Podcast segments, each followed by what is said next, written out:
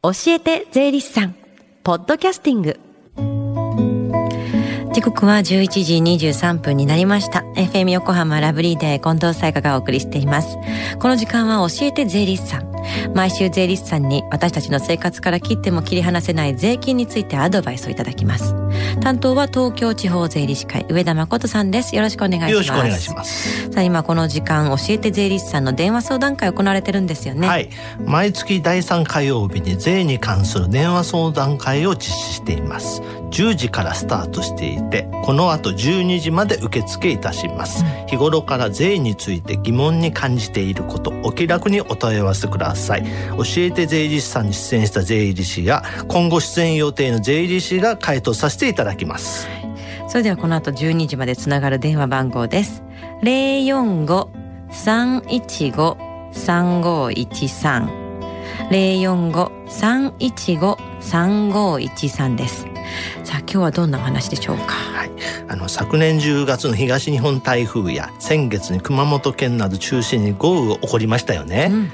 今回は震災やか台風火災盗難など不幸な事態が起こった時に税金を軽減される制度雑損構図についてお話しさせていただきたいと思います、うん、よくあの震災とか台風が起きた時に税金が安くなるとは聞くんですけども、はい。雑損控除どんな制度ですか、はい、雑損控除は震災や台風などの自然災害や火災盗難横領爆発害虫などによって損害があった人に受けられる控除で一定の金額を給与所得などから控除できる制度です、本人や家族が日常生活に必要な住宅や家財車など損害にある場合に限り適用されます、ただし別荘ゴルフ会員権や1戸あたり30万円を超える貴金属書画骨董品など日常生活に必要でないものは適用されません。なるほど日常生活に必要なものに損害があった場合に雑損控除が適用されるんですね、はい。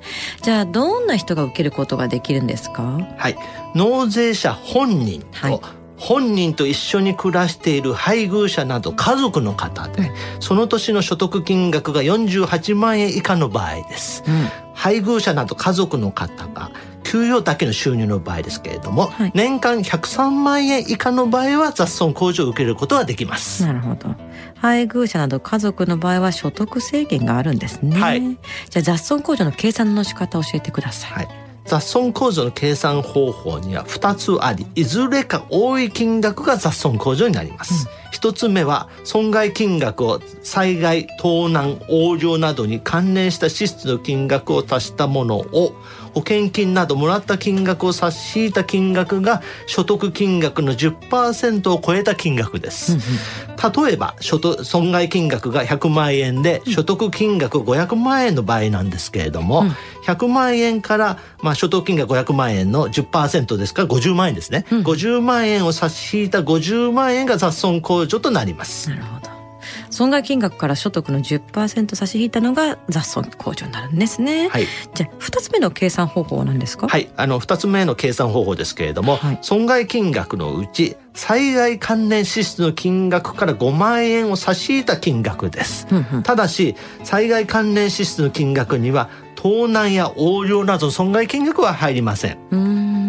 2つ目の計算方法のうちじゃあいずれか多い金額が雑損控除になるんです、ね、そうおっしゃる通りです。はい。じゃあもし火災で家の損害を受けたら損害金額はどうやって計算するんですか？はい、あの損害金額はですねあの損害を受けた時の資産の時価をもとにして計算した損害の額です、うん損害を受けた、まあ、家とかですね、その減価償却資産である場合ですけれども、はい。そのまあ家ですね。家の購入金額から減価償却相当額を控除した金額として損害金額を計算します。もう結構たくさんの計算が必要になりますよね。そうでね。はいじゃあ先ほど害虫による被害を受けた場合は雑草に控除に入ると聞いたんですけども、はい。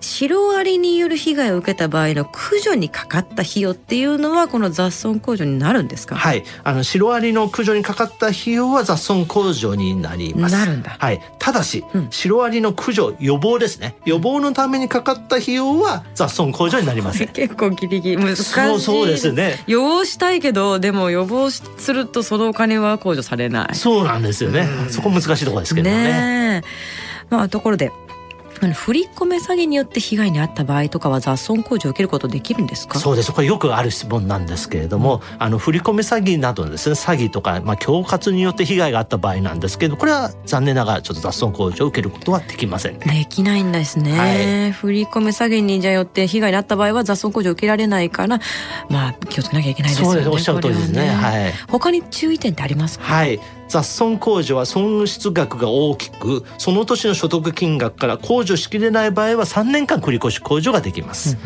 はい、あのあとですね雑損控除とは別にですね災害にあった場合ですけれどもあの損害金額が住宅や家財の半分以上でその年の所得金額1000万円以下の場合は災害減免法による所得税の軽減免除もですね選択できます。はい、ただしその災害減免法はですね所得税のみの制度ですので、うん、あの住民税をですね、まあ、減免するにはですね横浜市など、えー、と市区町村での雑損控除の申告も必要ですからちょっと注意していただきたいと思います。はい。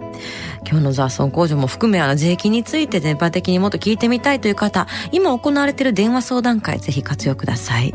もう一度この後12時までつなが、えー、行われている電話相談会の番号です315-3513 045-315-3513ですそして最後に聞き逃した、もう一度聞きたいという方、このコーナーはポッドキャスティングでもお聞きいただけます。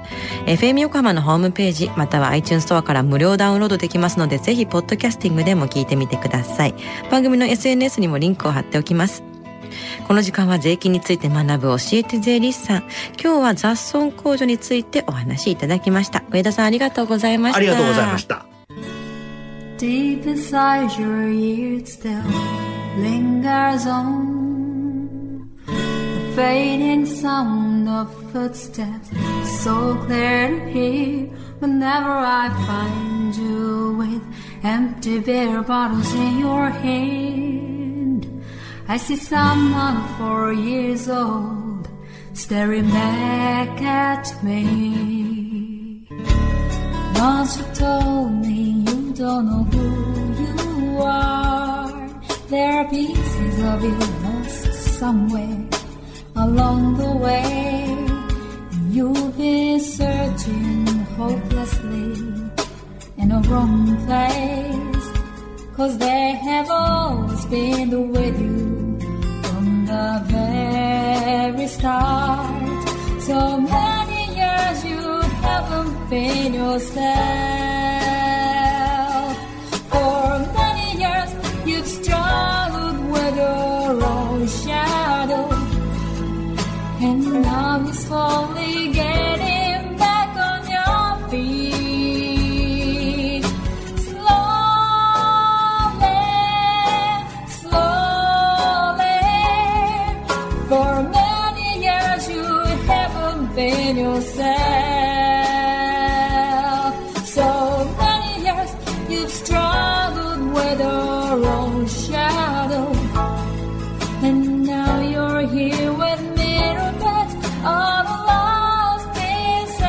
Together.